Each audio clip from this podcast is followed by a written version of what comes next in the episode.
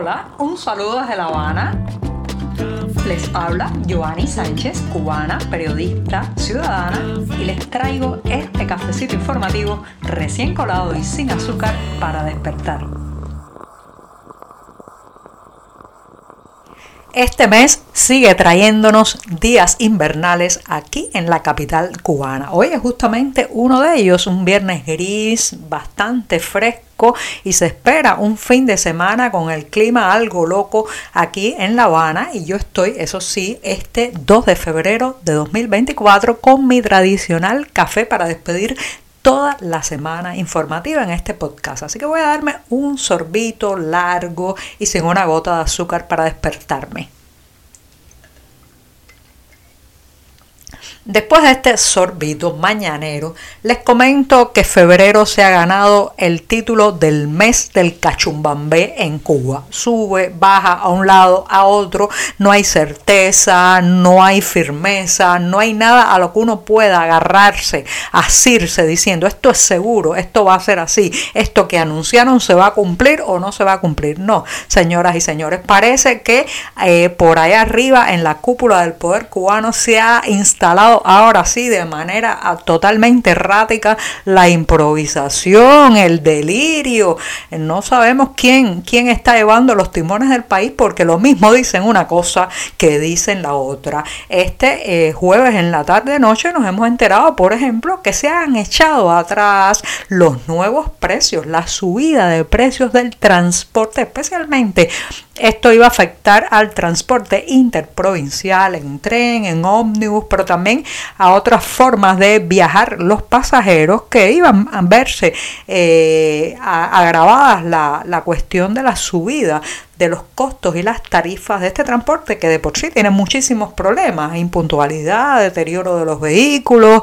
Eh, larguísimas colas para poder comprar un boleto para viajar de una provincia a otra y aún así le iban a subir al precio en medio de este paquetazo de medidas que reitero está marcado por la improvisación, el carácter errático, la locura. Esto es la locura. ¿Por qué? Bueno, pues dicen, aseguran los funcionarios que han dado esta noticia, que a partir del ataque cibernético que sufrió la corporación CIMEX gestionada por los militares y que impidió la entrada en vigor de las nuevas tarifas del combustible el pasado primero de febrero, bueno, pues todo esto cambia el panorama y no se pueden subir ahora los boletos del transporte porque hasta tanto no estén implementados los nuevos precios del combustible, pues no se puede hacer esto. Esto es la serpiente que se muerde la cola. Entonces, lo cierto es que se ha pospuesto, hay un sentir popular de mucha desconfianza. La mayoría de la gente no se cree la historia del hackeo, lo tengo que decir, porque yo estoy escuchando lo que dicen en las colas, en las calles, en los mercados. La gente no se cree la justificación oficial.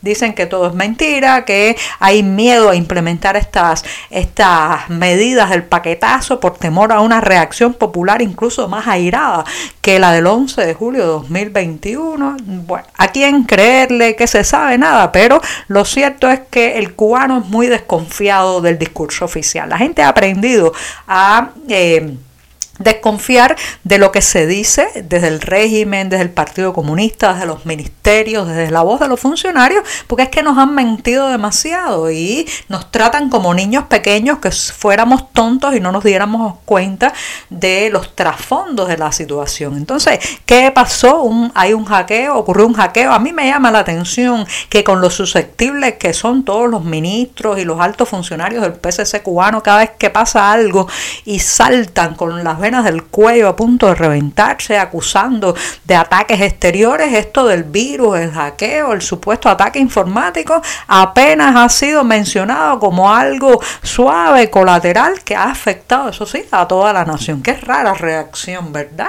Bueno, vamos a dejarlo ahí porque misterios y el misterio y el secretismo son parte inherente de este régimen. Bueno, lo cierto es que la gente ya no se cree nada, no han implementado las nuevas tarifas del transporte y el paquetazo, el paquetazo parece que va a venir por partes, no va a poder implementarse o quién sabe, quién sabe si vuelve, pero más duro. Los presos políticos en Cuba siguen siendo motivo de protesta, de reivindicaciones y también de preocupaciones. Recientemente hemos sabido que uno de ellos, Pedro Albert Sánchez, conocido también como el profesor, dado que trabajó buena parte de su vida profesional como maestro, bueno, pues Pedro Albert Sánchez está hospitalizado después de pasar desde el pasado 20 de enero sin ingerir alimentos. Le recuerdo que Albert Sánchez está en prisión pues inicialmente eh, fue condenado a cinco años de privación de libertad por participar en las protestas populares del 11 de julio de 2021. Su salud se deterioró, se deterioró en la cárcel. Él además hizo varias huelgas de hambre. Estamos hablando de un hombre mayor, de un hombre con enfermedades crónicas, incluso paciente de cáncer, y eso llevó a las autoridades penitenciarias a otorgarle algo así como un régimen de menor severidad para que pudiera concluir la sanción de prisión en su casa.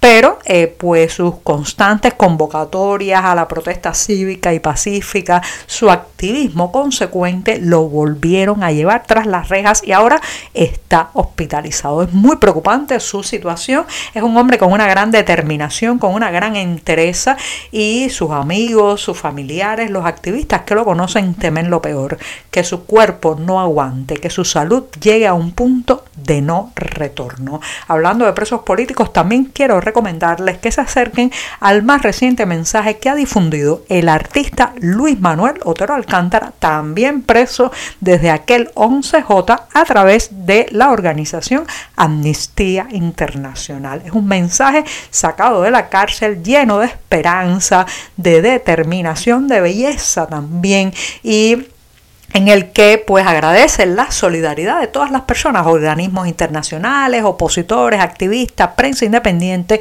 y también los vecinos de su barriada de San Isidro que a pesar de la miseria, la falta de recursos, le siguen enviando alimentos a la cárcel. Un mensaje de esperanza, un mensaje de un artista, un mensaje de un hombre bueno, de corazón bueno.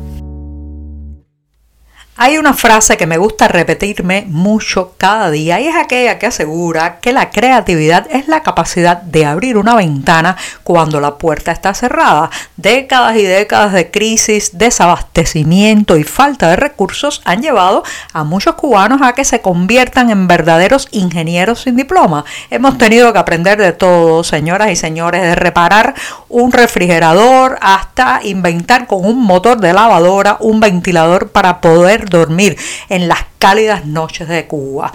Pero una cosa es la inventiva, el ingenio, la creatividad aplicada a los problemas cotidianos y otra ya la innovación en terrenos donde está en juego incluso la vida humana. Recientemente leía un artículo en eh, la prensa local de la provincia de Las Tunas felicitando a un hombre muy ingenioso que se gana la vida como ponchero de bicicletas, estas personas que reparan las cámaras que se revientan muchas veces por un clavo, el deterioro mismo de la cámara, el sobrepeso de la bicicleta que se le pone a la bicicleta y eh, pues este hombre repara estas cámaras. Bueno, pues se dio cuenta también que podía reparar de la misma manera las cámaras o las zonas de eh, la banda más elástica que se utiliza en estos aparatos eh, llamados tensiómetros, que son para medir la tensión arterial que en Cuba le llamamos la presión arterial.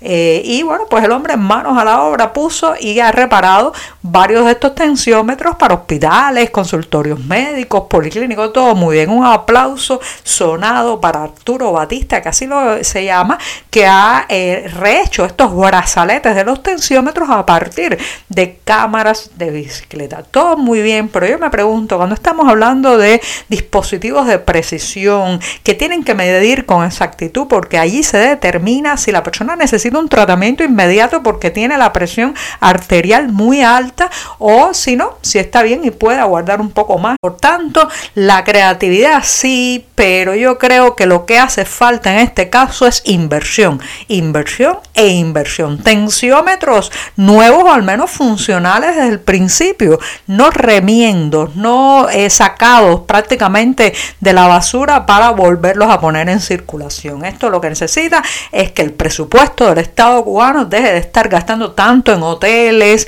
en alojamientos de cinco estrellas, en complejos turísticos e invierta en la salud. Gracias Arturo Batista por tu esfuerzo. Pero con los dispositivos médicos lo que queremos es eh, novedad, modernidad, seguridad y confianza. La poesía nos eleva, nos transporta, en fin de cuentas, señoras y señores, nos hace mejores personas. Por eso voy a despedir este programa de viernes y toda la semana informativa recomendándoles a los que estén por Miami, en Florida, Estados Unidos, que anoten para el próximo viernes 9 de febrero a las 8 y media de la noche en el Museo Americano de la Diáspora Cubana se estará presentando el poemario Casa que ya no es mía, del escritor cubano Carlos Ramos. Esto en el contexto de la tertulia literaria La otra esquina de las palabras. Se trata de un libro que reúne poemas que hablan de la nostalgia. Ya saben que la nostalgia es un acompañante del migrante, del exiliado. Esa nostalgia que algunos logran aliviar, pero que para otros es una verdadera cruz. De esto se trata el libro Casa que ya no es mía, porque el autor aborda los recuerdos de pensar en su vivienda, la vivienda de la calle Concordia 59. Esto es en Centro Habana. Muy bien que conozco la calle Concordia. Y a partir de eso, pues también hilvana los poemas con imágenes del el artista Junior Gómez como un complemento perfecto a la tristeza a través de estos bocetos que están dibujados en diversas escalas de grises como gris es muchas veces la vida del emigrado. Y con esto sí me despido hasta el próximo lunes deseándoles que tengan un fin de semana en familia, los que están en La Habana, cuídense de las bajas temperaturas y del clima que parece que va a estar bastante caprichoso este sábado y este domingo. Y con esto sí pongo punto final. Muchas gracias. Por hoy es todo. Te espero el lunes a la misma hora.